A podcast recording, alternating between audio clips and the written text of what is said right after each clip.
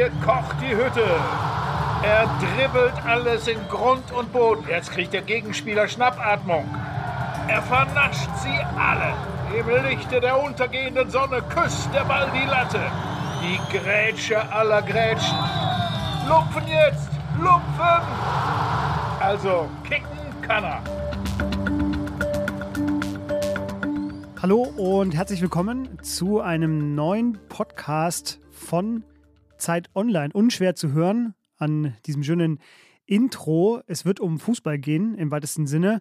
Und dieser Podcast trägt den schönen Titel Kicken kann er. Mein Name ist Fabian Scheler. Schön, dass Sie hier dabei sind bei unserer ersten Folge. Ich bin Podcast-Host, schon in einem anderen Podcast, nämlich bei Was Jetzt, dem Nachrichtenpodcast von Zeit Online. Da hören Sie mich seit 2017. Aber ein Jahr länger bin ich schon Sportredakteur bei Zeit Online. Und in dieser Funktion sitze ich heute hier und mir gegenüber sitzt mein geschätzter Kollege Oliver Fritsch, mit dem zusammen ich diesen Podcast machen werde. Hallo Olli. Hi Fabi. Warum so bescheiden? Du hast doch den entscheidenden Teil in deiner Vita ausgelassen. Deine gefürchteten Sturmläufe, äh, mit der du die Abwehrreihen in der Medienliga Berlin auseinanderreißt. Warst länger nicht da, ja. Glückliche Menschen haben ein schlechtes Gedächtnis.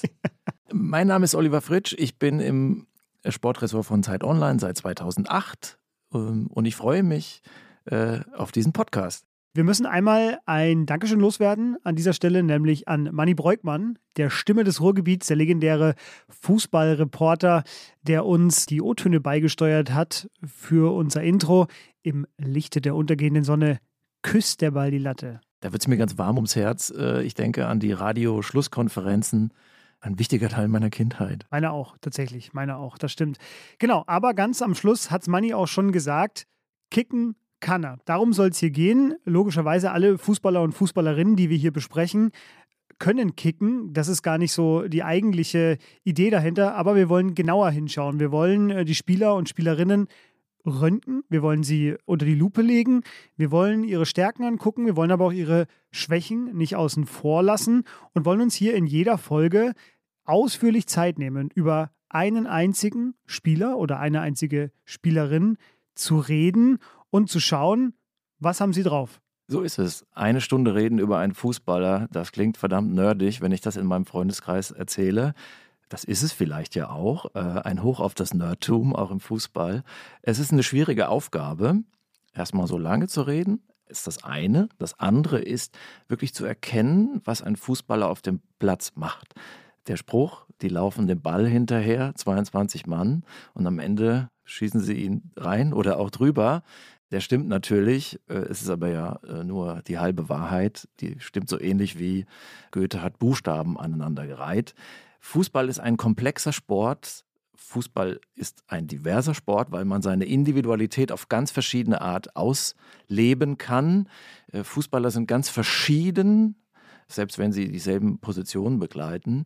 Und wir wollen uns diesem Prinzip Individualität nähern. Im Fußball wird ja viel über Taktik geredet, über System und Strukturen. Vielleicht ist das ein bisschen auserzählt. Wir machen das auf alle Fälle anders und wir schauen, wo liegen die Stärken eines Spielers, einer Spielerin und wo liegen auch seine, ihre Grenzen. Und anfangen wollen wir, da haben wir ganz hoch ins Regal gegriffen mit äh, dem zweimaligen Weltfußballer äh, Robert Lewandowski, dem Mann, der die äh, schönste Sache im Fußball, das wissen alle, die selber Fußball spielen, so einfach aussehen lässt, nämlich das Tore schießen. Also Robert Lewandowski, der hat vermutlich jeden Rekord, der mit Toren zusammenhängt, in den letzten Jahren gebrochen. Aktuell sind die entscheidenden Wochen der Saison. Und auch in der Meisterschaft stehen, naja, die Entscheidung steht nicht an, das ist, glaube ich, schon längst gefallen. Aber zumindest ist das früher eigentlich der beste Zeitpunkt, um über Robert Lewandowski zu reden, denn da sind die entscheidenden Spiele. Ob er da auch trifft, das ist Teil unserer Analyse, die gleich folgen wird. Ich möchte äh, ganz kurz vorab einen Mini-Biografie-Part einschieben. Einfach nur für alle, die Robert Lewandowski vielleicht noch nicht kennen oder die zumindest nur einmal von ihm gehört haben. Er wurde am 21. August 1988 in Warschau geboren. Er ist also ein Pole. Er ist 33 Jahre alt demnach und äh, seine Stationen, die waren der polnische Verein Pruszków, dann Lech Posen. Von dort äh, ging er zu Borussia Dortmund und von Dortmund wechselte er dann zu den Bayern, zu Bayern München, wo er bis heute spielt. Er hat äh, Stand heute, man muss sagen, wir nehmen auf äh, Anfang April 378 Bundesligaspiele gemacht, hat dort 308 Mal getroffen, er hat also eine unfassbare äh, Torquote, ist neunmal deutscher Meister, fünfmal DFB-Pokalsieger, hat auch die Champions League einmal gewonnen und ist FIFA-Weltfußballer des Jahres 2020 und 2021. Olli, Frage an dich. Es gibt ein Foto am Ende des Jahres 2020 von ihm. Da äh, liegt er im Bett mit allen seinen Pokalen, die er im Jahr 2020 gewonnen hat. Wie viele waren das? Äh, das waren vielleicht acht. Ja, du hast äh, unter anderem natürlich den äh, Preis vergessen, den er von italienischen Fachmagazinen bekommen hat als ah, Spieler ja. der Saison. Und dadurch äh, summiert sich das Ganze auf zwölf. Verdammt. ja, ich äh, habe natürlich auch schon schlimmere Bilder von Fußballern äh, im Bett. habe ich voll von gehört. Ich dachte schon, das läuft hier auf das Falsche hinaus. Aber diese Trophäen, mit denen lässt er sich gerne ablichten. Also Einstiegsrubrik ist, wir wollen eine Szene oder ein Ereignis des Spielers uns näher beleuchten und weil die aus unserer Sicht fürs Ganze steht. Und bei Robert Lewandowski denkt man an Tore und den Torrekord, den hält er in der Bundesliga, nämlich fünf Stück hat er in neun Minuten erzählt gegen VfL Wolfsburg ein in Weltrekord. der Saison. Ein Weltrekord in der Saison 2015, 16 aus einem 0 zu 1 wurde ein 5 zu 1, ein besonderes Ereignis in der Bundesliga, was, was man daran eben ablesen kann. Der Mann bekommt nie genug, er will immer mehr. Drei Tore reichen ihm nicht, er macht noch ein viertes und ein fünftes. Er kann Tore auf verschiedene Arten erzielen und so komprimiert äh, hat er das dargelegt, dass es uns alle noch ins Gedächtnis geschrieben ist. Das ist Robert Lewandowski, ein fantastischer Moment in der Fußballgeschichte für die vielen Bayern-Fans und ja vielleicht auch für andere Neutrale. Und doch sage ich, diese Szene, dieses Ereignis sagt eben auch, es wird ihm auch relativ leicht gemacht in der Bundesliga. Denn er stand mehr oder weniger fünfmal alleine vom Tor, freigelassen, die gegnerische Abwehr war desorientiert. In dem Fall waren es die beiden Brasilianer in der Innenverteidigung von Wolfsburg, nämlich äh, Dante und Naldo, die hier in der Bundesliga zwar einen, einen Namen sich gemacht haben, aber man hat auch ihre Schwächen in den Kernkompetenzen von Abwehrspielern gerne übersehen. Also Tempo, Gewandtheit, Physis, so wirkte manchmal auch ein bisschen hüftsteif, was sie gemacht haben. Und das erleichtert Robert Lewandowski die Arbeit und das erklärt auch ein wenig die Überhöhung von Robert Lewandowski. Und das halte ich für ein Beleg für den derzeitigen Zustand der Bundesliga. Okay, da müssen wir, glaube ich, einmal reingehen. Also fünf Tore in neun Minuten, Weltrekord. Die landläufige Meinung über ihn ist, denke ich, er ist ein Weltklasse-Fußballer. Und er ist ja auch offiziell der FIFA-Weltfußballer des Jahres, der vergangenen äh, beiden Jahre. Und äh, sag mir nochmal in einem Satz deine These. Meine These, Robert Lewandowski kann alles gut oder sehr gut, aber nichts herausragend. Und er ist der Nutznießer der Dominanz der Bayern. Und das ist ein Zeichen für die Schwäche der Bundesliga. So, Okay, damit haben wir alle Bayern-Fans jetzt äh, schon verloren, nach ein paar Minuten hier bei uns im Podcast. Aber vielleicht bleiben ja auch ein paar dran, äh, auch neutrale äh, Hörerinnen und Hörer, die ähm, uns folgen wollen auf dem Weg äh, zu dieser Argumentation, denn das ist unser Ziel. Wir wollen das jetzt darlegen, wir wollen das begründen, wir wollen das ähm, analysieren ich würde deine These, die du gerade gesagt hast, einmal ganz kurz noch zur Seite legen. Da kommen wir gleich darauf zurück. Wir wollen hier im Podcast auch so ein bisschen die, naja, landläufige Meinung. Äh, Fußball ist der Volkssport in Deutschland. Er ist der wichtigste Sport. Er ist überall Gesprächsthema. Er ist Smalltalk-Thema. Leute widmen ihr ganzes Leben dem Fußball. Also man kann über den Fußball äh, nicht nur eine Stunde im Podcast reden, so wie wir das hier vorhaben, sondern man könnte ununterbrochen über den Fußball reden. Und deswegen wollen wir hier auch versuchen, ja, Stimmen von außen in den Podcast reinzuholen. Und wir fangen heute an mit äh, einer äh, jungen Frau äh, aus Berlin. Das ist Lotta. Lotta ist elf Jahre alt. Sie ist ähm, von einem Bekannten von mir die Tochter und sie ist riesen Bayern-Fan. Das ist, glaube ich, nicht unwichtig für unsere heutige Folge. Sie wird bald äh, auf dem Sportgymnasium wechseln und spielt selber auch Fußball, äh, ist also vom Fach. Und ähm, ich habe sie gefragt, wo sie Robert Lewandowski sieht, was ihn auszeichnet, aber was vielleicht auch seine Schwächen sind. Und das hat sie dazu gesagt. Weil er eine besondere Technik hat und ich cool finde, wie er Tore schießt. Und er probiert es auch aus allen Winkeln im 16er Tore zu erzielen. Also er ist schon an der Weltspitze, aber natürlich gibt es auch noch andere, aber ich glaube nicht, dass es noch einen gibt, der besser ist als er. Ich finde es nicht so gut, weil er öfters Ego spielt ähm, und dann einfach nicht passt und selbst versucht, obwohl noch Gegenspieler vor ihm stehen und es eigentlich unmöglich ist, ein Tor zu schießen. So, da steckt jetzt schon einiges drin, worüber wir auch jetzt reden möchten, aber die zentrale Aussage ist, es gibt derzeit keinen besseren. Er ist Weltfußballer, wir haben es schon angesprochen. Er ist Torschützenkönig, hat den Uraltrekord von Gerd Müller geknackt. Auch das ist gleich noch Thema. Olli, wollen wir vielleicht ganz kurz zu einer kleinen Schwärmerei ansetzen? Ja, zunächst mal äh, toller O-Ton von Lotta. Sie ist ja ein, eine Schwester im Geiste, weil sie macht dasselbe wie wir. Wir schauen Fußball und bewerten das, was die da auf dem Platz treiben und haben, eignen uns eine eigene Expertise an und, und äh, vergleichen die natürlich mit anderen Stimmen. Und äh, das ist ja auch unser Job. Das äh, kann ich gleich schon mal vorwegnehmen. Also die, die, die landläufige Meinung über Robert Lewandowski ist bekannt in Deutschland. Ich kenne aber auch einige andere Stimmen aus dem Expertenlager, mit denen ich mich austausche seit Jahren. Das sind Scouts, das sind Trainer, manchmal auch Berater, Ex-Spieler, bisweilen auch Nationalspieler, ehemalige, die äh, hier auch mal zu Wort kommen werden mit Namen oder vielleicht auch anonym. Das ist Teil meiner Recherche und die kommen oft zu anderen relativierenden Urteilen und begründen das aber auch gut. Da kommen wir noch drauf äh, zu sprechen. Aber fangen wir doch mal an mit den Stärken von Robert Lewandowski, der ein kompletter Stürmer ist. Ja, denn er bringt vieles mit. Er hat einen guten Schuss mit rechts, seinem starken. Er hat einen guten Schuss mit links, seinem schwachen.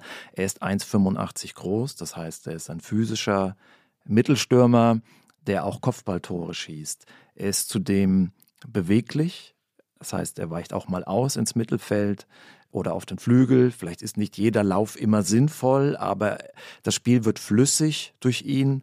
Da gibt es Stürmer, die im Gegensatz zu ihm vielleicht auch eher die Position in der Position verharren und dadurch äh, das Spiel äh, stockend machen. Lewandowski ist ein mitspielender Stürmer. Er ist jetzt mit 33 immer noch auf dem Level wie vor drei, vier, fünf Jahren, auch körperlich. Er ist fast nie verletzt. Auch das ist eine Leistung.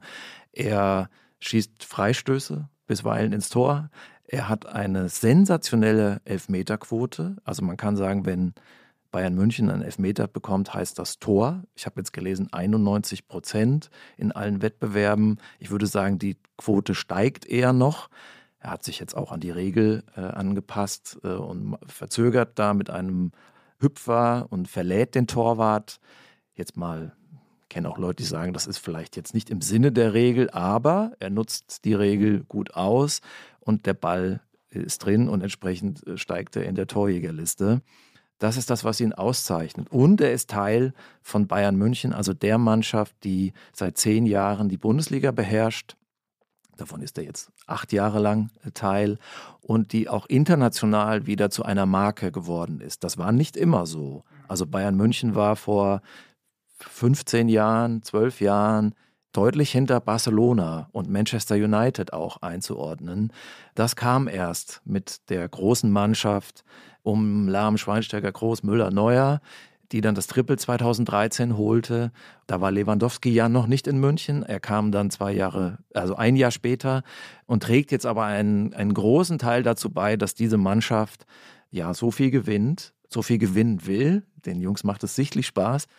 Ich würde da jetzt Müller und vielleicht auch Neuer noch vor ihm einordnen, weil die auch länger dabei sind. Aber an Nummer drei ist dann auch äh, Lewandowski als Eckpfeiler dieser großen Mannschaft mit seinen Toren als Vollstrecker eines Offensivfußballs, der vielen Leuten Spaß macht, die, die, viele Leute auch ermüdet, weil sie einfach zu gut sind. Das stimmt, ja. Aber das kann man den Bayern ja nicht vorwerfen. Das stimmt. Ich glaube auch, dass später ähm, gerade über diese Phase, seit er da ist, Ära ist schon so ein großes Wort, aber man wird sich auf jeden Fall an ihn erinnern, sage ich mal ganz vorsichtig, dass er bei den Bayern da seinen Fußabdruck hinterlassen hat.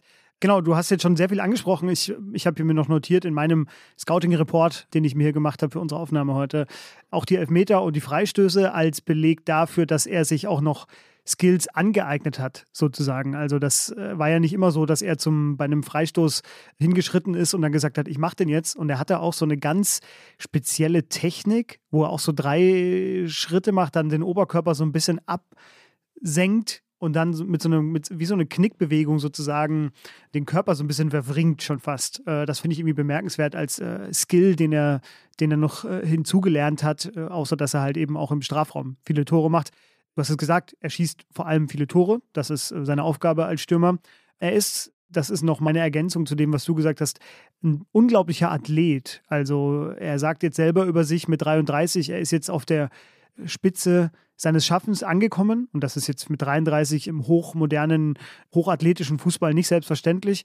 Er achtet sehr auf seine Ernährung, er ist selten verletzt. Seine Frau ist eine frühere Profi-Judoka. Vielleicht gibt es zu Hause ja auch Übungen, äh, die ihn da stehlen. Das weiß ich jetzt nicht. Äh, so genau bin ich da nicht dran. Und sein Vater hat ihn früher, bevor er Fußballer wurde, auch in diversen Sportarten ausgebildet. Und ich finde, das sieht man. Also er hat eine ganz besondere Athletik. Das ist noch so das, was ihn auszeichnet. Dadurch hat er nämlich die Chance, auch Bälle in den verschiedensten Situationen anzunehmen. Also es gibt Tore, wo er den Ball in der Luft mit der Brust stoppt und der fällt an ihm runter, bleibt an ihm kleben und dann schließt er ab. Das sagen mir auch meine Freunde, die dem FC Bayern sich verbunden fühlen, dass er aus unmöglichsten Positionen Tore machen kann. Das heißt nicht, dass das immer passiert, aber ja, er ist fast immer anspielbar, hat eine enorme Präsenz. Das sind so die Sachen, die mir aufgefallen sind. Aber das war nicht immer so, logischerweise, denn jeder Fußballer fängt klein an. Und deswegen wollen wir noch einmal zurückgehen äh, in die Zeit, äh, als Robert Lewandowski noch in Polen gespielt hat. Ich habe vor dem Podcast mit Thomas Kost gesprochen. Das ist äh, der ehemalige Scout vom FC Arsenal, fast zwei Jahrzehnte dort auch unter Arsene Wenger gearbeitet. Jetzt ist er in der Jugendabteilung in Klagenfurt und wir tauschen uns gelegentlich aus. Und er hat doch tatsächlich Robert Lewandowski noch in Polen spielen sehen. Hören wir mal rein. Ja, ähm, ich könnte es mir jetzt natürlich einfach machen und sagen, natürlich, klar, ne, haben wir das gesehen. Aber ich bin ganz ehrlich, ähm, er war damals 2021. Ich bin jetzt am Überlegen, das war, ja, das müsste so um 2009, 10 gewesen sein, glaube ich. Ähm, und äh, er hat dafür Lech Posen gespielt und war da ähm, schon eigentlich der beste Stürmer in Polen und aufgrund seines Alters natürlich interessant für viele ähm, internationale Großclubs und äh, wir von Arsenal haben dann natürlich auch hingeschaut. Ich kann mich noch erinnern und ähm, es war wirklich interessant zu sehen, wie er sich dann auch äh, im Nachhinein entwickelt hat. Äh, er war damals körperlich noch äh, weit nicht so robust und so stark, äh, wie er dann später wurde. Aber man hat gesehen, dass er ähm, ähm, als, als Mittelstürmer nicht nur vorne drin steht, sondern dass er sich auch schon damals in jungen Jahren gut bewegt hat. Und er hat Tore gemacht. Es war ja schon äh, vorher, sein, sein Weg ist ja ganz interessant. Aus der dritten Liga, zweite Liga, überall Torschützenkönig geworden. Und diese Qualitäten waren da auch schon zu sehen. Ähm, ja, leider hat es mit Arsenal damals nicht geklappt, obwohl er schon interessant war für uns. Aber die Dortmunder waren da, waren da ein Tick, Tick schneller und auch ein bisschen äh, mehr auf Zack ne, als wir damals. Und ja, er hat ja alles richtig gemacht. Ja, er hat Tore gemacht schon damals. Äh, es war also kein Geheimnis, dass äh, hier ein Spieler heranwächst, der äh, gerne Tore schießt. Das hat man offenbar schon damals gesehen. Ich habe mal nochmal geguckt, wie er damals aussah, rein körperlich, physisch, deutlich schmächtiger als heute. Gibt interessante Bilder von damals, war wirklich noch wie so ein, so ein kleiner Strich in der Landschaft, muss man fast sagen, sich aber trotzdem offenbar durchgesetzt hat und eben Tore gemacht hat. Aber was sagt das aus über einen Spieler? Ich meine, wir gucken jetzt heute auf die Generation, die jetzt auch in der Nationalmannschaft spielt, die in Deutschland zumindest in einem Netz aus Nachwuchsleistungszentren eigentlich ab dem Alter von ja, 11, 12 in einem festen System drin ist und dort ausgebildet wird nach gewissen Kriterien, bis sie halt irgendwann eben an der Spitze angekommen sind. Nur die wenigsten kommen da durch, aber es ist ein, ein riesiges Sieb und ja, nur die Besten bleiben hängen. Was sagt das aus über einen Spieler, der in Polen in den Nullerjahren groß geworden ist? Was lässt sich daraus ableiten auf seine heutige Karriere? Also es ist ganz wichtig, sich die Vita anzuschauen. Also es gibt da unterschiedliche Schulen und Ansätze bei den Scouts und Trainern. Ich teile die Auffassung, dass man äh, die Herkunft äh, genau äh, betrachten muss. Und Polen ist ein anderer Markt, ein anderes System als Deutschland. Und zwar, man muss sagen, einfach ein schwächeres. Nicht, weil unsere östlichen Nachbarn weniger von Fußball verstehen würden, sondern sie haben einfach eine deutlich schwächere Infrastruktur.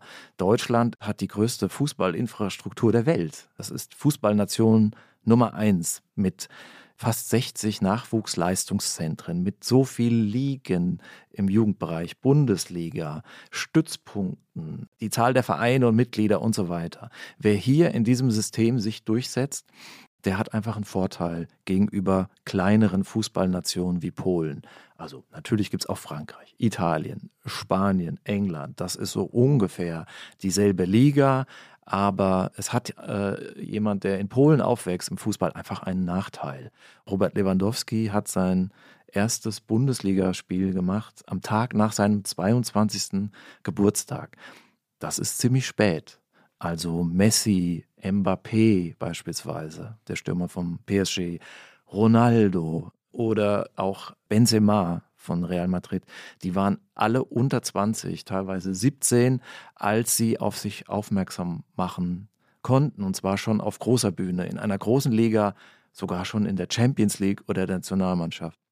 Da war äh, Robert Lewandowski noch in einem in einer zweitklassigen, international zweitklassigen Liga und finde, das prägt diesen Spieler eben bis heute. Man kann auch sagen. Aber wo sieht man das? Also wo, woran machst du das fest? Das Gesamturteil, zu dem ich komme, ist, Robert Lewandowski äh, ist in allem gut oder sehr gut, aber in keinem Skill wirklich überragend.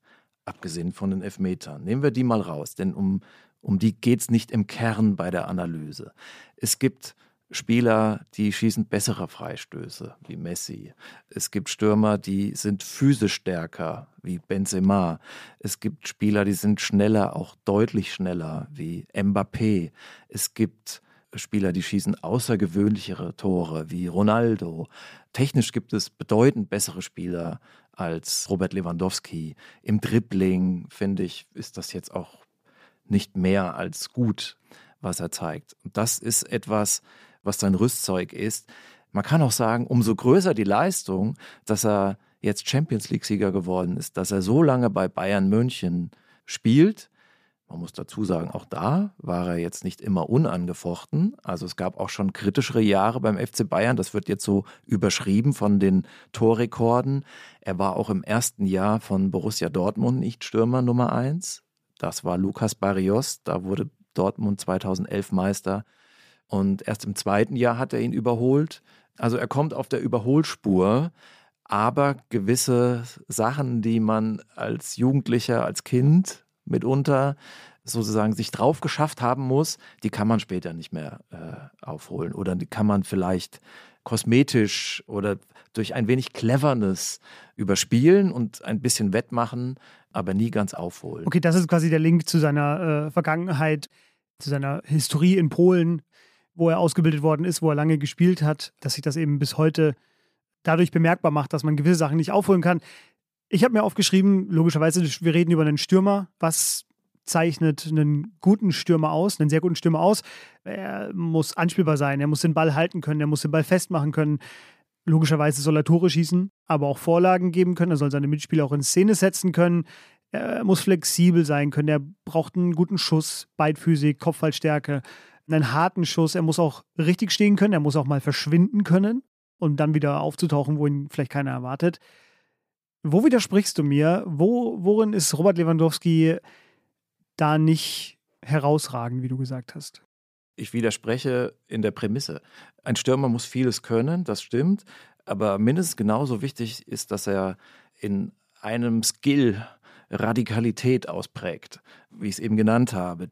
Der Antritt von Kilian Mbappé, das unglaubliche Ballgeschick von Lionel Messi, das Kraftpaket von Benzema, der gleichzeitig aber auch noch technisch und vom Passspiel besser ist, das äh, ist das, was dann die herausragenden Fußballern von den sehr guten Fußball unterscheidet. Man muss nicht komplett sein, um Weltklasse zu sein.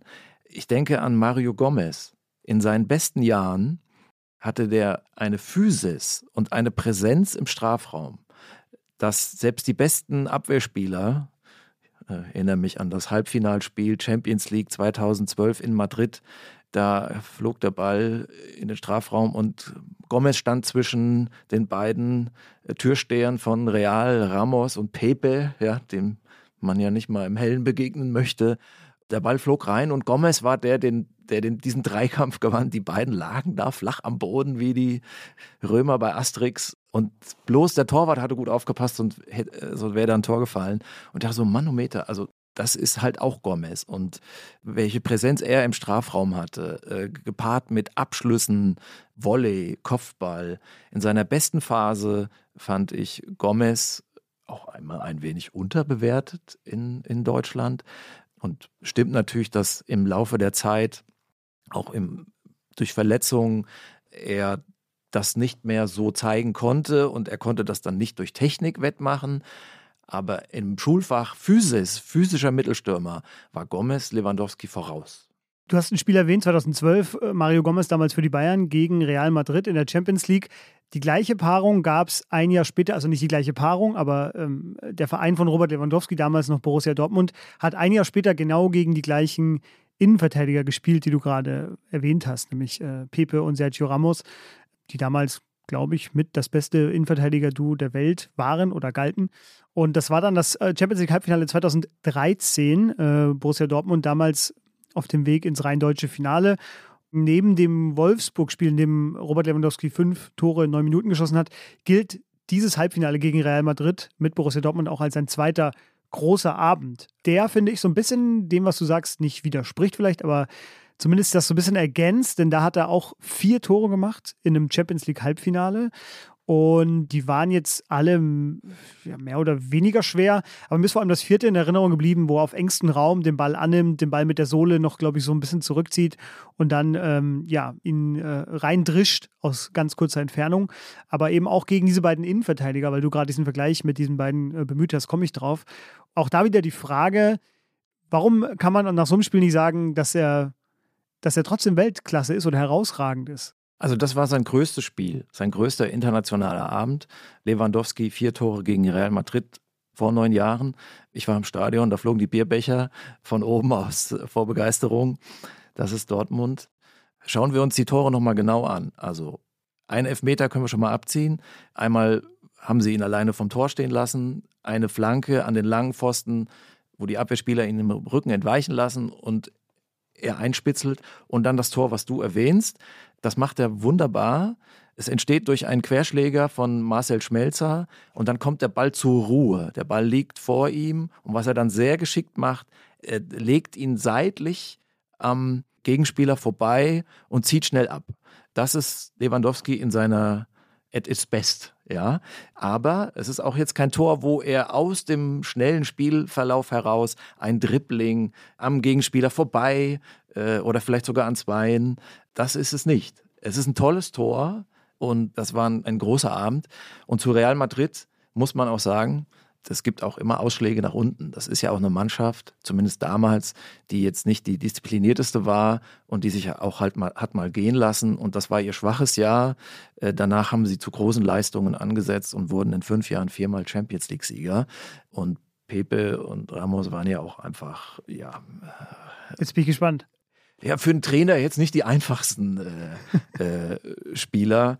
Äh, die musste man immer eng führen, aber es war auch nicht so leicht. Ähm, man hat ja jetzt auch gesehen, Real Madrid verliert auch mal 0 zu 4 gegen Barcelona. Also es gibt Ausschläge nach unten. Genau das war das Spiel, aber es ist auch neun Jahre her. Das ist neun Jahre her, genau. Dazwischen ist viel passiert. Äh, wenn ich richtig verstanden habe, dann äh, ist das so eine Art Ausreißer gewesen oder zumindest sein herausragendstes Spiel und er hat das und auch das lese ich aus seinen Aussagen raus, nicht permanent wiederholen können. Und äh, darüber wollen wir auch noch ein bisschen reden, über die Frage, wie wichtig sind Statistiken. Denn viele Hörerinnen und Hörer, die uns jetzt bis hierhin gehört haben, die werden sich denken, ja, guck dir doch einfach nur die Zahlen an, dann weißt du, was Robert Lewandowski drauf hat und was er kann. Wenn man jetzt, so wie du das gerade ausgeführt hast, ihn, vielleicht nicht nur an diesem einen Spiel bewerten sollte, das neun Jahre her ist, sondern vielleicht die Long Range sich angucken sollte. Wie wichtig sind Statistiken? Ähm, was sagen die aus über Robert Lewandowski? Statistiken muss man sich immer anschauen, aber Lewandowski ist auch ein Beleg dafür, dass Statistik im Fußball gelegentlich und gerne und oft überschätzt werden, selbst bei den Toren. Denn schauen wir uns mal die Statistiken genauer an. Er hat in der Vorsaison 33 Feldtore für den FC Bayern in der Bundesliga geschossen, 41 insgesamt. 33, das ist natürlich eine gewaltige Leistung, aber Timo Werner hat beispielsweise in seiner besten Saison für Leipzig kürzlich auch 25 Feldtore und 28 insgesamt geschossen. Oder André Silva für Eintracht Frankfurt hat auch 28 Tore geschossen, davon 21 Feldtore. Und in dieser Saison ist Patrick Schick in Leverkusen, der 20 Tore in 20 Spielen geschossen hat, Feldtore. Also das zeigt auch, wir leben in einer offensiven Ära. Ich habe nochmal nachgeschaut, von äh, 1989 bis 2013 war der Tordurchschnitt in der Bundesliga durchgehend nicht höher als drei. Und in den letzten Jahren haben wir die drei überschritten. Das heißt, es fallen momentan auch mehr Tore.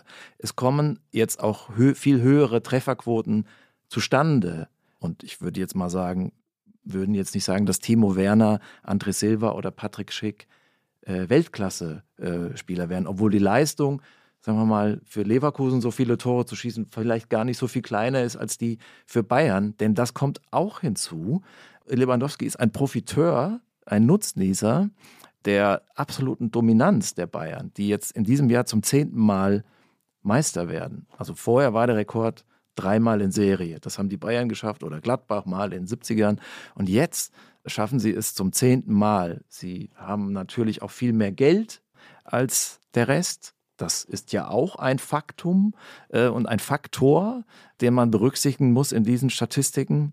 Und sie machen es aber auch besser ne? also, als der Rest und haben eine unglaubliche Stabilität entwickelt. Sie spielen dominanten Fußball. Eine Statistik stand heute, hat äh, Bayern München in der Saison äh, 261 Torchancen. Das steht im Kicker, muss man jetzt ja nicht zu genau nehmen.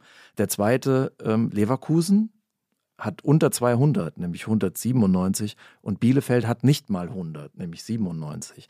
Das zeigt, der Ball ist einfach schon enorm häufig im Strafraum der Bayern. Da ist natürlich der Mittelstürmer, sagt Danke, das ist ein Traumjob. Das ist äh, der beste Job, den man in Deutschland haben könnte. Vielleicht doch, was ich, ADAC-Vorsitzender oder sowas, ja. Äh, Julian Nagelsmann lässt sehr offensiv spielen, Hansi Flick hat das auch. Da sehe ich manchmal vier, fünf Stürmer ähm, auf dem Platz. Sané, Gnabry, Müller, selbst Goretzka ist ein sehr offensiver Spieler äh, und die Außenverteidiger spielen sehr hoch. Das heißt, da passiert ständig irgendwas im Strafraum. Entsprechend kommt Lewandowski eben auch ziemlich häufig in die Gelegenheit, äh, seine Stärken auszuspielen. Ich lese da zwei Sachen raus von dem, was du gerade gesagt hast, nämlich zum einen eine gewisse Defensivanfälligkeit in der Bundesliga, die sich widerspiegelt in den äh, Toren, die Fallen, die du gerade erwähnt hast, diese Torstatistik, drei, vier Tore pro Spieler oder was im Schnitt? Wir sind jetzt so über drei Komma in den ah ja, letzten okay. Jahren wieder. Ja, aber immerhin, ne? Ja. Also das ist ja trotzdem nicht wenig, das im Schnitt pro Bundesligaspiel ja. 3, ja. So, und das Zweite, was ich mich natürlich dann frage, logischerweise, da ich selber Fußball spiele, wenn jetzt ein Julian Nagelsmann mich aufstellen würde, ich schieße dann auch ein Tor. Oder wie, wie muss ich dich verstehen? Ja, das ist genau der richtige Hinweis von dir. Erinnert sich noch jemand an Zirkzee, äh, den Spieler, den Bayern München jetzt ausgeliehen hat, ein Stürmer, der in der dritten Liga kaum getroffen hat, also für die zweite Mannschaft, der sich jetzt nicht durchgesetzt hat bei Bayern, aber als Hansi Flick ihn eingewechselt hat äh, in ein paar Spielen, hat er sofort Tore geschossen. Und das gleiche gilt auch für Choupo-Moteng, der auch dann in der Champions League dann äh, plötzlich als Torschütze auftrat. Das heißt, ja, vielleicht würden wir auch ein paar Tore machen. Man muss dazu sagen, bei Bayern München muss man sich erstmal äh, behaupten als Stürmer.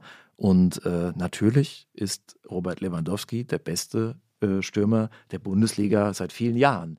Äh, sonst würde er da aufgefressen und sonst würde die Guillotine aufgestellt äh, und er wäre nicht mehr da. Also äh, das heißt, du musst einfach das, das Niveau halten, das Mindestniveau um überhaupt das Trikot tragen zu dürfen. Das stimmt, das stimmt. Du hattest im Vorgespräch noch, ähm, als wir uns darüber mal unterhalten haben, über diese Idee, glaube ich, noch ein schönes Bild gefunden, als du über die Bayern und die jetzige Phase der letzten Jahre gesprochen hast. Da meintest du irgendwie, vielleicht kannst du das selber vervollständigen, bei den Bayern schüttelt viele am Baum, dementsprechend mehr fällt runter oder so, irgendwie, irgendwie so war das. Genau, äh, ich bin auf dem Land groß geworden, vielleicht kam mir dieser Vergleich. Also Fallobst, äh, man muss sich das vorstellen, Fußballspiel, äh, die Offensive, wo halt eben viele an dem Baum rütteln.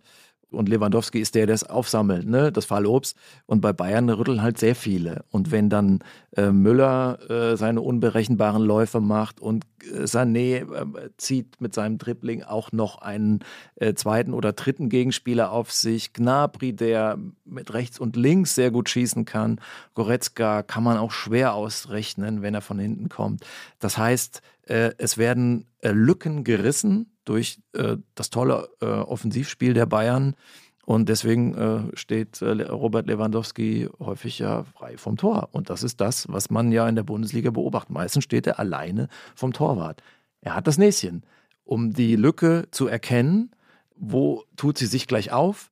Und das macht er dann sehr clever. Und das ist das, was, was sein Beitrag ist zum Spiel der Bayern. Er ist der Vollstrecker. Er ist das letzte Glied einer extrem offensiven Mannschaft, die auch in Deutschland keine Konkurrenz hat. Und das muss man einfach sagen, äh, das ist einfach auch ein schwaches, also es ist kein gutes Zeichen für die Bundesliga, wie die Tore fallen. Und darauf würde ich jetzt meine Zuhörerinnen einfach mal aufmerksam machen. Bitte mal schauen, wie die Tore fallen. Was ist wirklich da an Qualität notwendig, um sie zu erzielen? Muss ich noch an Gegenspielern vorbeikommen?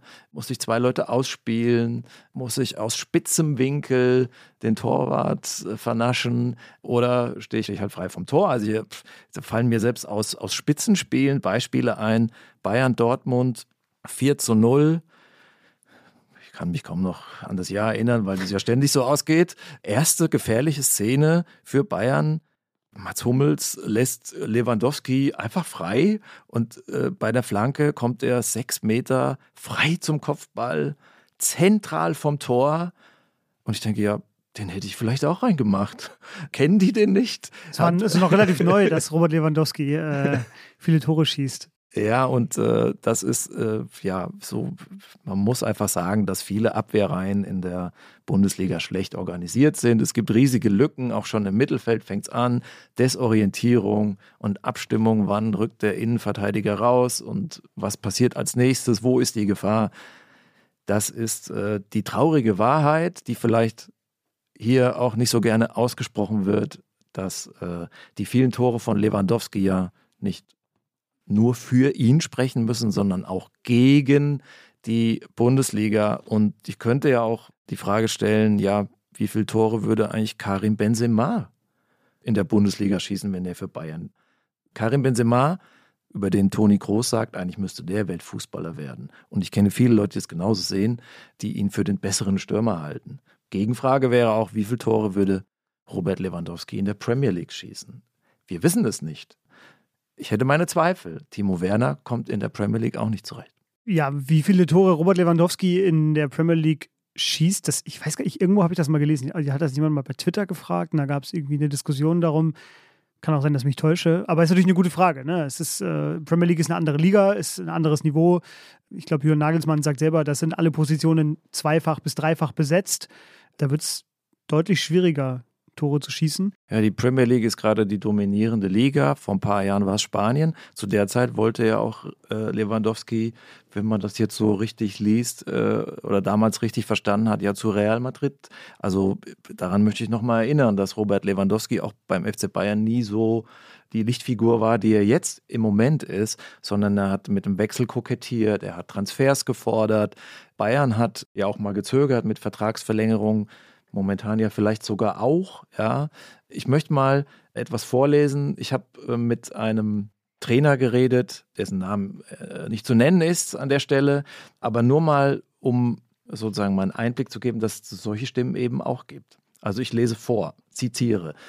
Man muss sich die Tore genau anschauen. Wie viel Qualität war notwendig, um sie zu erzielen? Das ist wichtig für die Analyse, denn so lassen sich Voraussagen treffen, etwa für die großen Spiele. Bei Robert Lewandowski sind es fast nie Tore erster Güte. Selten spielt er einen oder mehrere Gegenspieler aus. Das hat Gründe. Er ist kein überdurchschnittlicher Dribbler. Sein erster Kontakt ist nicht gut. In der Bundesliga oder gegen kleinere Gegner in der Champions League kommt er meist frei zum Schuss. So schießt er seine Tore. Oft steht er sogar alleine vor dem Torwart. Die besten Tore von Ronaldo, Mbappé oder Benzema haben mehr Klasse. Und zweite Stimme, auch vom selben Trainer. In München gab es lange Zweifel an ihm, etwa bei Guardiola. Lewandowski vergibt sogar auch einige Chancen. Im Moment ist er Profiteur der Dominanz der Bayern. Und dass Lewandowski in Deutschland so gehypt wird, ist eher ein Zeichen für die Schwäche der Liga. Dass er besser sein soll als Benzema oder Mbappé, ist verrückt. Ja, das ist äh, sehr deutlich. Setzt dem Ganzen, dem öffentlichen Bild so ein bisschen was entgegen. Äh, ich erinnere mich an die, an die Schlagzeilen nach nicht der FIFA-Weltfußballerwahl. Es gibt ja noch eine zweite, nämlich den Ballon d'Or äh, von der französischen Fachzeitschrift L'Equipe. Den hat er noch nie gewonnen. Und da wurde, glaube ich, irgendwie publik, dass Messi auch nicht für ihn gestimmt hatte. Und da hat eine, eine große deutsche Tageszeitung, äh, glaube ich, geschrieben danach, der Charakterzwerg Messi äh, hätte nicht für Lewandowski gestimmt, wie das denn sein kann, denn es ist doch der beste Stürmer der Welt. Das setzt dem so ein bisschen was entgegen, was du gerade gesagt hast, aber darum sind wir ja hier. Wir wollen ja genau das machen, gucken, stimmt das denn wirklich? Und der, der Trainer, den du ja gerade zitiert hast, der sagt das ja eben auch, dass er häufig einfach frei zum Schuss kommt und äh, die Tore natürlich viel leichter fallen. Ja. Da anschließen möchte ich, bevor wir so ein bisschen auf die Zielgerade biegen, bei einer anderen Sache noch, die auch immer wieder verglichen wird, einfach nur, weil Robert Lewandowski Gerd Müller den äh, Rekord auch weggenommen hat, diesen ewigen Bundesliga-Rekord, von dem man nie gedacht hat, dass er irgendwann fällt, äh, nämlich die meisten Tore in einer Saison zu schießen. 41 waren das. Und du hast jetzt Robert Lewandowski schon im Laufe des Podcasts mit Mario Gomez verglichen, du hast ihn schon mit Karim Benzema verglichen. Ist es gestattet, einen historischen Vergleich zu ziehen mit Gerd Müller? Kann man das machen? Also kleiner Exkurs Gerd Müller, der vor meiner äh, aktiven Seezeit äh, Fußball gespielt hat. Ja, ich, ich finde es fast äh, ein, ein kleines Sakrileg, wenn man überhaupt erwägt, dass, dass Gerd Müller nicht der beste Stürmer des FC, in der Geschichte des FC Bayern gewesen sein soll. Und ich wundere mich, dass den Bayern-Fans das nicht ein wenig wehtut, dass jetzt die Vereinsikone da äh, vielleicht sich einen Vergleich äh, ausgesetzt sieht. Also Gerd Müller, also wenn man sich fragt, wer war der beste deutsche Fußballer in der Geschichte, da werden die meisten wahrscheinlich sagen Franz Beckenbauer, ja auch mit gutem Recht. Äh, aber vielleicht war Gerd Müller noch der aufregendere.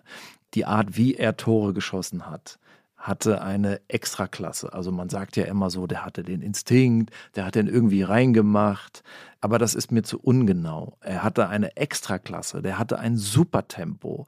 Das war der Spieler, über den Beckenbauer auch gesagt hat, den können wir nicht verteidigen. Der hat Tore gemacht, das waren gar keine Torchancen. Und ich würde sagen, die Rahmenbedingungen für ihn waren viel schlechter als für Lewandowski oder bedeutend schlechter, weil er nicht so häufig frei zum Schuss kam. Der hat so außergewöhnliche Tore erzielt. Ich erinnere mich an eins im Sitzen, wo er beim Aufstehen zwei, drei Kontakte macht und den Torhüter sozusagen blendet mit, mit seinen ungewöhnlichen Reflexen. Und hinzu kommt auch, damals durften die Abwehrspieler viel härter zur Sache gehen. Ich wollte gerade sagen, dass die Bilder, die ich kenne, die Regeln sind deutlich ruppiger ausgesehen als heute. Die Regeln sind stürmerfreundlicher geworden. Es gibt jetzt heute noch den Videobeweis obendrauf, wo es dann noch Elfmeter gibt. Das heißt ja dann auch, dass der Abwehrspieler sich weniger äh, erlauben darf.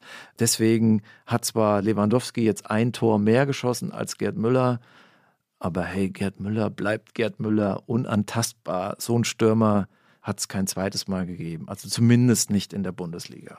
Das stimmt, das stimmt. Was man vielleicht noch sagen kann, Robert Lewandowski, glaube ich, bewundert oder hat Gerd Müller bis zu seinem Tod ja. auch sehr bewundert. Er hat sich auch mit seiner Frau getroffen, um, um ihr das zu ja. sagen, weil Gerd Müller hat die letzten Jahre seines Lebens ja in einem äh, Altersheim, glaube ich, ja. verbracht. Äh, also äh, ist jetzt nicht so, dass Robert Lewandowski nur heiß drauf war, ihm den Rekord wegzunehmen, sondern ich glaube, das ist so ein Miteinander. Aber die Frage, wie bewertet man das historisch, ist natürlich nicht deswegen trotzdem erlaubt. Genau, also man kann jetzt Lewandowski hier nicht vorwerfen, wie er hier bewertet wird und wie er rezipiert wird. Äh, ich habe gestern auch noch mal mit äh, einem befreundeten ehemaligen Profi äh, gesprochen, der, äh, der das so sieht wie ich, der zu ähnlichen Urteilen kommt. Und der ist übrigens Bayern-Fan. Der hat gesagt, eigentlich darf man das hier gar nicht laut sagen. Also als ich ihn gefragt hatte, wie siehst du eigentlich Lewandowski? Ich, so, was ich hier sage, das kann ich in meinem Freundeskreis gar nicht so sagen, weil ich kriege da immer über, über, den Mund gefahren. Aber technisch ist Lewandowski jetzt, pff, hatte schon auch Schwächen. Und was er meint, das ist ein Hinweis für Sie zu Hause. Schauen Sie mal, wie frei manchmal der Ball äh, ist, wenn Lewandowski ihn führt. Der ist nicht wirklich gesichert durch einen engen Kontakt. Sein erster Kontakt, also die Ballmitnahme in einem engen Raum, missrät häufig. Er hat auch manchmal wirklich Ballverluste im Spiel oder er flankt hinters Tor.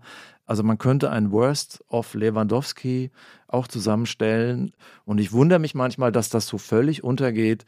Denn gerade in den Spielen, wo er nicht trifft, wenn man ihn da jetzt zum ersten Mal sehen würde, würde er überhaupt nicht positiv auffallen. Es gab auch Spiele, wo er 90 Minuten abgemeldet war. Ich denke an das Halbfinale in Madrid 2018, das Rückspiel. Und Weltklasse-Spieler lassen sich nicht abschalten, nicht über 90 Minuten. Das äh, äh, ist auch Teil der Wahrheit und die Skepsis von Guardiola fand ich auch bemerkenswert, so wenn es denn stimmt. Aber schaut nochmal, Guardiola reagiert beim fünften Tor von Lewandowski gegen Wolfsburg aus unserer Einstiegsszene. Das wirkt auch ein wenig ungläubig unglaublich, aber man kann es natürlich schon auch als, als bewunderndes Staunen äh, wahrnehmen, dieses Gesicht von Guardiola. Ich habe das jetzt nicht so gelesen, dass er da dachte, das kann der also auch, sondern ich glaube, es war schon eher bewundernd. So habe ich es gelesen. Aber Und zu einem Punkt müssen wir unbedingt noch kommen, das ist äh, seine Performance in der Champions League. Ja, gerne. Also 15 Feldtore hat er Stand heute für Bayern München in, in der achten Saison in K.O.-Spielen der Champions League erzielt. Äh, das ist jetzt gar nicht mehr so viel in der Summe. Also wir sind uns ja wahrscheinlich einig, dass in den KO-Phasen der Champions League so, da spielt die Musik. Ja, also die Meisterschaft ist für Bayern München, nimmt man mit im Pokal. Gut, das geht jetzt manchmal schief, aber das zählt ja auch nicht wirklich, sondern Champions League, das zählt. Man muss mindestens bis Viertel- oder Halbfinale am besten auch alle drei, vier Jahre mal gewinnen. Und da wäre halt meine Frage, gegen wen schießt er die Tore? Und das ist dann hauptsächlich Salzburg, Besiktas, Donetsk, Porto. Es ist auch mal Chelsea dabei, in einem Spiel, wo die aber auch dann krass unterlegen sind. Dann hat man schon wieder so Bundesliga-Verhältnisse. Aber es sind selten so auch die entscheidenden Tore, so wie bei dem äh, letzten großen Sieg der Bayern 2020. Beim Mini-Turnier in Lissabon war Lewandowski aus meiner Sicht eher eine Randfigur. Er hat das 6 zu 2 geschossen gegen Barcelona in der, in der Schlussphase und das 3 zu 0 kurz vor Schluss gegen Lyon. Ja, gute Tore, aber das Gerüst der Mannschaft oder die Dominanz, für die Dominanz haben andere, waren andere verantwortlich. Und äh, das wäre halt so meine Frage an die Bayern-Fans so oder diejenigen, die jetzt das Urteil nicht teilen. Welches wichtige Tor in einem großen Spiel hat Lewandowski für Bayern geschossen? Ich kann vielleicht helfen. Äh, zumindest habe ich noch in der Vorbereitung, ich habe meine Hausaufgaben natürlich gemacht und habe in der Vorbereitung zumindest noch zwei Spiele gefunden, die man ergänzen sollte. Das widerspricht nicht deiner These, glaube ich, komplett. Aber vor diesem Finalturnier, das es da 2020 in Lissabon gab, war noch das Rückspiel gegen Chelsea. Da war die Corona-Pause dazwischen. Also das Hinspiel hat noch stattgefunden. Dann war Corona-Pause 2020 und das Rückspiel war dann auch Anfang August. Und da hat er quasi in beiden Spielen, das ging insgesamt 7 zu 1 für Bayern aus. Ich glaube, einmal 3-1 und einmal 4-0 oder vielleicht war es auch 4-1 und 3-0. Jedenfalls hat er da drei Tore gemacht und auch zwei Vorlagen gegeben, die ich schon mit auf die Liste noch nehmen würde als K.O.-Spiele. Er hat zumindest enorm dazu beigetragen, dass die Bayern überhaupt erst dieses, dieses Finalturnier in Lissabon erreicht haben, dass sie ja dann mit dem Sieg auch beendet haben. Wenn man noch ein bisschen weiter zurückgeht, falls du das erlaubst, dann äh, glaube ich, war es ein Achtelfinal-Rückspiel. Ich weiß jetzt nicht mehr, ob es 2014, 2016 war, gegen Juve. Da haben die Bayern, sind die Bayern so zurückgekommen, äh, nachdem sie 2-0 zurückgelegen haben zur Pause. Und das Zurückkommen sozusagen, das begann mit einem äh, Lewandowski-Tor. Typisches Lewandowski-Tor aus wenigen Metern reingeköpft. Schwerer Kopfball, aber wurde halt wieder quasi im Kopfballduell hat er sich durchgesetzt. Ähm, und damit begann dann diese Aufholjagd der Bayern, die dann in der 4 2 Verlängerung geendet hat. Ich hätte auch noch eins. Halbfinale 2016, Bayern München, Atletico, Rückspiel. Ich war im Stadion. Es war das beste Spiel, was ich je gesehen habe in einem Stadion. Äh, die Meister der Offensive, die Pep Bayern gegen die Meister der Defensive, Simeone und Atletico. Und Lewandowski macht das 2 zu 1, auch wieder freistehen, der Kopfball. Bis dahin war nicht viel zu sehen, aber das Tor hat er gemacht. Es hat dann leider nicht ganz gereicht, weil auch Müller den Elfmeter verschossen hat. Äh, vielleicht hätte Lewandowski besser schießen sollen. Ne? Das äh, hat, der, hat der Thomas Müller voraus. Aber die großen Spieler müssen sich in den ganz großen Spielen messen lassen. Und da sieht auch die Statistik für Lewandowski in München nicht überragend aus. Dass er auch da Tore schießt, das würde ich ja auch nie bestreiten. Wir meckern ja auch auf hohem Niveau. Also wir unterscheiden 24 Karat von 22 und 20. Da muss man genau hingucken. Und wir, ich würde mich ja nie zu dem Urteil hinreißen lassen, dass er nichts drauf hat. Das soll man ja nicht falsch verstehen. Ich will nur die Augen schärfen und auch die Zuhörerinnen äh, daran teilhaben lassen, wie Experten das auch sehen, die vielleicht in deutschen Medien nicht so zu Wort kommen weil es nicht zur Jubelberichterstattung über die Bundesliga passt. Wir wollen hier noch am äh, Ende des Podcasts einmal äh, weggehen aus der Bundesliga, sondern äh, auch dahin gucken, wo Robert Lewandowski ja auch noch aktiv ist, nämlich in der polnischen Nationalmannschaft. 129 Spiele stand heute gemacht für Polen als Kapitän. 75 Tore, was man vielleicht auch kurz erwähnen kann in diesen Zeiten, ist ja auch sehr als Stimme der Ukraine aktiv gerade in den heutigen Zeiten, ähm, hat, sammelt Spenden, ist als einer der ersten mit ukrainischer Kapitänsbinde aufgelaufen. Das vielleicht nur ein kleiner Einschub. Ähm, aber seine Nationalmannschaftskarriere, die bietet auch so ein bisschen äh, ja, Projektionsfläche für Analyse, Olli.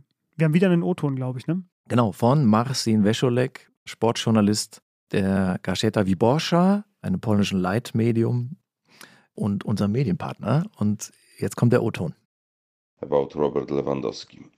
In Polish, of course.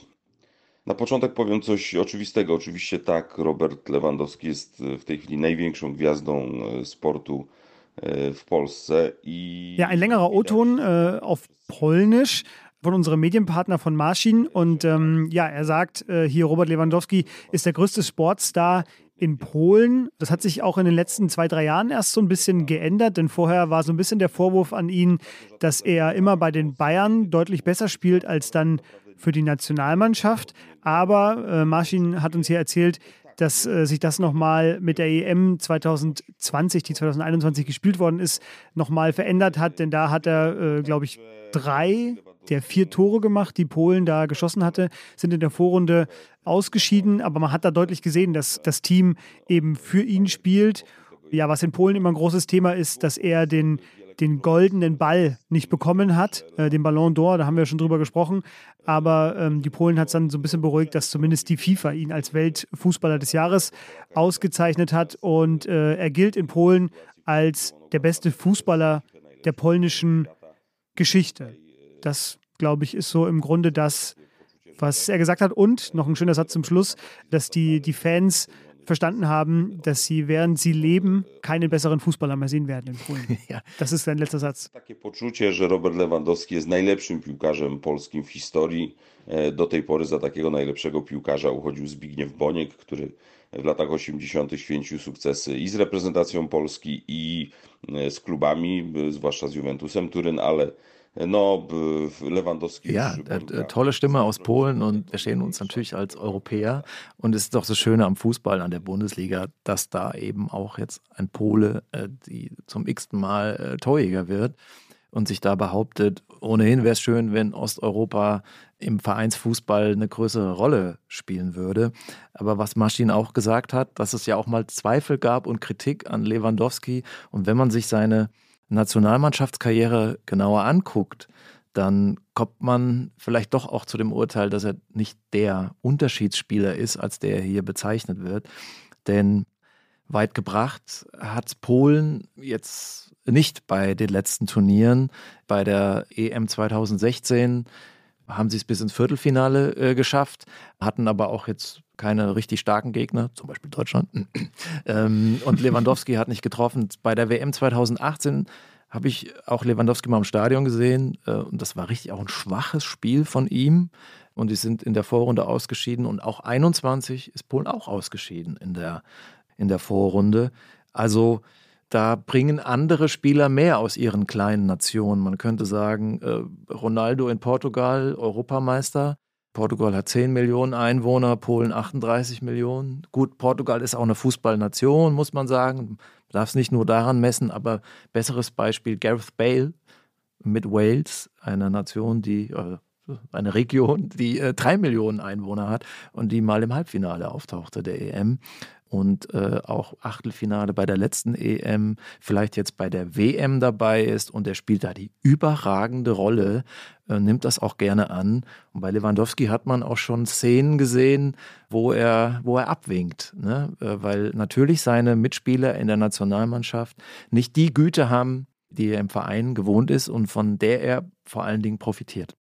Wir haben jetzt äh, relativ ausführlich schon Stärken und Schwächen besprochen, ohne dass wir das äh, hart quantifiziert haben. Aber das wollen wir hier natürlich nicht einfach so stehen lassen, sondern wir wollen Sie, liebe Hörerinnen und Hörer, auch mit einer harten Zahl entlassen. Und zwar nennt sich diese Rubrik Powercard. Wir wollen also in vier Kategorien jeden Spieler, den wir hier ausführlich besprechen, bewerten mit Punktzahlen zwischen 0 und 100 und am Ende bildet jeder von uns, also Olli und ich, äh, seinen Mittelwert und daraus entstehen dann zwei Werte, die einen äh, ja, festen Hinweis darauf geben, wo dieser Spieler von uns einsortiert worden ist. Olli, magst du die vier Kategorien kurz vorstellen? Talent, Performance, Autonomie, Balance. Ich erkläre es kurz. Talent, muss man fast nicht erklären. Also was bringt jemand mit? Was ist sein Rüstzeug? Was ist seine Veranlagung? Performance heißt, was macht er daraus? Also kurzes Beispiel, es gibt Spieler, die haben weniger Talent, spielen aber Nationalmannschaft als andere und das zu Recht. Autonomie heißt, wie abhängig ist ein Spieler vom Rest, also von seinen Mitspielern, von dem Verein, wo er spielt, von seinem Trainer, von den Umständen, vom Wetter. Also, was ist ja nun mal ein Mannschaftsspiel und alleine wird man nicht viel ausrichten können. Und Balance heißt, inwiefern balanciert dieser Spieler verschiedene Fähigkeiten aus. Vor allen Dingen defensive, offensive, ja, aber auch, man könnte sagen, linker Fuß, rechter Fuß oder wie ist sozusagen das Gesamtpaket. Und wir machen es von 0 bis 100 nach unserem Augenschein äh, und bilden dann einen Mittelwert. So machen wir es. Und hier ist die Powercard für Robert Lewandowski. Die Powercard. Erste Kategorie Talent. Du fängst an. 82. Ja, da gibt es wenig Diskussion, habe ich auch. Genau 82. Ich habe auch genau 82 tatsächlich, ja. Nicht gespickt. Selber lange in meiner Denkkammer gesessen und drüber nachgedacht, aber ist dabei rausgekommen. Ich dachte, wir unterscheiden uns da jetzt gewaltig. Das kommt bestimmt gleich noch, aber ich erkläre es nur ganz kurz. Äh, 82 heißt für mich, er hat fast alles, was man als herausragender Stürmer braucht. Wir haben über die fehlenden Sachen jetzt ausführlich gesprochen. Und diese zwei Punkte, warum nicht 80, sondern 82, zwei Punkte sind für mich so ein bisschen der, die Belohnung für dieses Spektakuläre, was seinem Spiel auch innewohnt, diese spektakulären Tore, fünf Tore in neun Minuten zu schießen, das letzte per Seitfallzieher gegen Wolfsburg. Also das ist so mein Goodie sozusagen. Willst du noch was zu deinen 82 sagen? Kann mich nur wiederholen, ich fasse es nochmal zusammen. Er hat äh, im Prinzip keine Schwächen. Es ist alles gut, bis sehr gut, aber es ist nichts herausragend, ähm, außer den Elfmetern. Und gerade so bei den Sekundärskills wie Dribbling, erster Kontakt, finde ich, muss man einfach klare Abzüge äh, setzen. Und selbst physisch äh, ist für 1,85 bei allem, was er rausholt aus seiner Athletik, das würde ich ein bisschen anders sehen, dass es da schon andere Figuren gibt. Also ich sage immer wieder Karim Benzema, aus meiner Sicht der beste Stürmer der Welt. Zweite Kategorie Performance. 95. Das viel. Das viel. Ja, weil er einfach enorm viel rausholt. Er ist nie verletzt, er ist immer fit, er, er hat ein konstantes Level, wenn die Bälle ihm vor die Füße fallen äh, und er weiß, wo er stehen muss, dann steht auf der Anzeigetafel Robert Lewandowski. Ja, sehe ich ähnlich, habe ich eine 90. Äh, bei mir ist noch der Punkt, dass wirklich in diesen ganz entscheidenden Spielen, das hatten wir auch schon thematisiert, Tore von ihm manchmal fehlen, sage ich ja. ganz vorsichtig. Ich würde sagen, das hat natürlich Gründe. Für mich gibt es aber jetzt äh, auch noch Zusatzpunkte für seine Diplomarbeit, über die haben wir noch gar nicht gesprochen. RL9, der Weg zum Rom. Also er hat sozusagen über sich selbst äh, geforscht. Und ja. ich finde, das sagt auch einiges aus über die Fußballergeneration heute. Warum auch nicht? Äh, auch ein zurückhaltender Titel, der Weg zum Rom. Dritte Kategorie, äh, Autonomie. Ich weiß, äh, das ist deine wichtigste Kategorie, deine Lieblingskategorie, deshalb jetzt ganz genau hinhören. 50. Das, äh, naja. Erklär's kurz. Das beste Beispiel ist die Nationalmannschaft. Der Vergleich mit der Nationalmannschaft und Verein. Also äh, da äh, zeigt sich, dass Lewandowski aus meiner Sicht nicht der Unterschiedsspieler ist, als der er beschrieben wird. Er ist abhängig von seinen Mitspielern, von der offensiven Ausrichtung, von der Dominanz des FC Bayern. Man hängt immer irgendwie ab, aber Robert Lewandowski hängt mehr ab in seinen Toren von anderen. Und die Frage, wie abhängig ist Bayern München von Robert Lewandowski, die halte ich für falsch gestellt. Man müsste fragen, wie abhängig ist Robert Lewandowski von Bayern München? Mhm. Ich habe da eine 65, das ist ein bisschen höher als dein Wert. Bei mir war so ein bisschen ausschlaggebend dafür, ich habe mir das nochmal angeguckt, wie er unter welchem Trainer gespielt hat, weil es geht ja hier bei der Frage Autonomie, wie abhängig ist er eben von anderen, von Spielsystemen. Und in der Saison unter Nico Kovac, äh, der ja auch 2018 äh, auf jeden Fall 2018, ich kenne seine genaue Zeit jetzt nicht mehr, wann er Bayern-Trainer war, wie er da gespielt hat und performt hat. Und es war seine, ich sage jetzt in Anführungszeichen, schwächste Saison. Da hat er wahrscheinlich irgendwie nur 40 Tore äh, wettbewerbsübergreifend gemacht. Aber Nico Kovac hat ja defensiver spielen lassen als die beiden Bayern-Trainer, die danach kamen, als Hansi Flick und, und Julian Nagelsmann. Und das hat man eben sofort gemerkt. So, dass halt da einfach, er hat sich auch, glaube ich, aktiv beschwert nach dem 0 zu 0 in Liverpool. Bei dem Spiel war ich. Und äh, das war, das wurde gefeiert in Deutschland als Meisterleistung der Bayern. Aber dabei war es einfach nur stumpfes Verteidigen. Muss man erstmal schaffen gegen Liverpool, klar. Aber ähm, ich weiß noch genau, danach hat er sich beschwert über äh, diese defensive Ausrichtung. Man sieht einfach daran, dass er halt schon auch abhängig ist vom offensiven Spielgeist, der den Bayern anhängt. Letzte Kategorie, äh, Balance. Balance 85. Also zum einen viele Punkte, weil er im Prinzip keine Schwächen hat in dem, was gefragt ist, aber leichte Abzüge, weil es jetzt kein verteidigender Stürmer ist, der jetzt auch Großpressing viel punkten kann. Ich halte das jetzt nicht für eine Schlüsselkompetenz, aber man sagt ja heute, der Stürmer ist der erste Verteidiger. Das stimmt in dieser Radikalität nicht, aber ein bisschen was ist dran. Mhm. Sehe ich ähnlich, habe ich auch eine 80. Bei mir war so ein bisschen der Punkt, dass, obwohl du berichtest, dass er bei äh, Pep Guardiola nicht unumstritten war, sage ich, er war einer der wenigen Mittelstürmer, klassischen Mittelstürmer, die sich unter Pep Guardiola trotzdem durchgesetzt haben. Man weiß ja, dass Pep Guardiola eher auf andere Spielertypen setzt daran sieht man, weil Pep Guardiola legt eben Wert auf diesen ganzheitlichen Ansatz. Daran hat man, ist für mich klar, dass äh, er auch das kann, sozusagen sich in Dienste der Mannschaft stellen, die Balance halten aus äh, Angriff und Verteidigung. Man sieht ihn auch im Spiel immer wieder die Verteidiger anlaufen und zwar nach einem orchestrierten System, treibt die anderen auch da an. So komme ich auf meine ja, mein, 80. Meines Wissens waren, war Pep Guardiola nicht glücklich mit der Gefährlichkeit bei Kopfbällen nach Standards. Das, das haben sie so identifiziert. Meckern auf hohem Niveau muss man sagen. Ja, Pep Guardiola, natürlich. Aber gut, ist hohes stimmt, Niveau. Stimmt. Ja, das stimmt. Ähm, das ist ein gutes Recht, auch da äh, seine Spieler noch weiter anzutreiben. Das sagen ja auch alle Spieler, die über Pep Guardiola reden. Wir haben gesagt, wir wollen es äh, quantifizieren in einen Wert von jedem von uns beiden. Ich komme bei mir auf den Durchschnittswert 79,2. Äh, 78,0. Das ist ja fast deckungsgleich. Tja, da brauchen wir auf jeden Fall künftig noch irgendwie mehr Widerspruch, um da auch mal ein bisschen weiter auseinander zu liegen. Aber das war unsere Powercard für Robert Lewandowski. Die Powercard.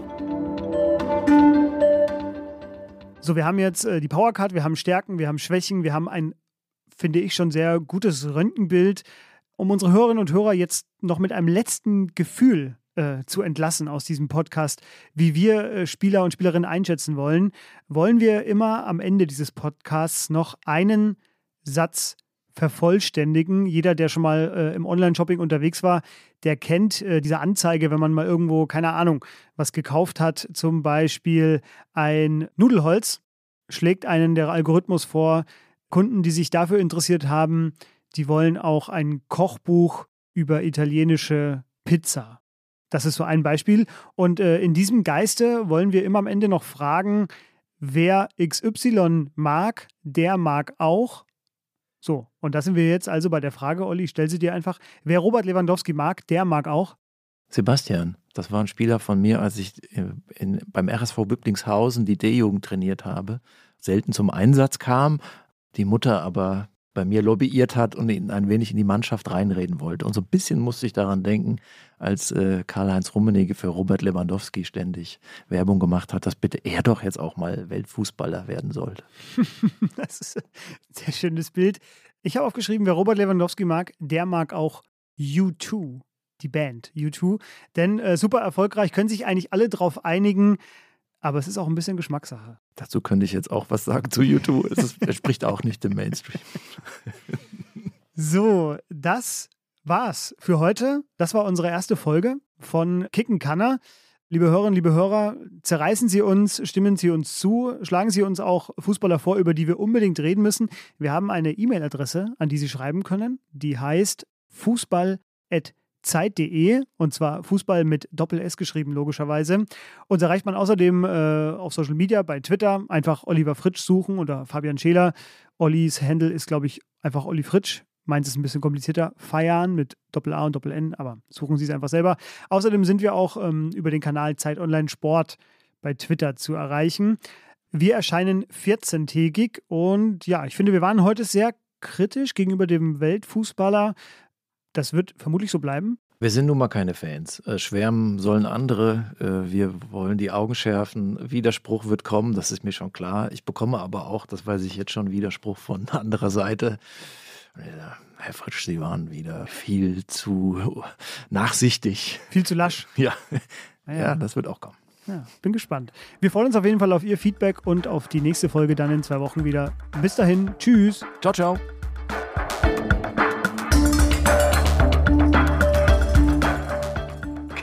Kann Ist ein Podcast von Zeit Online, produziert von Pool Artists.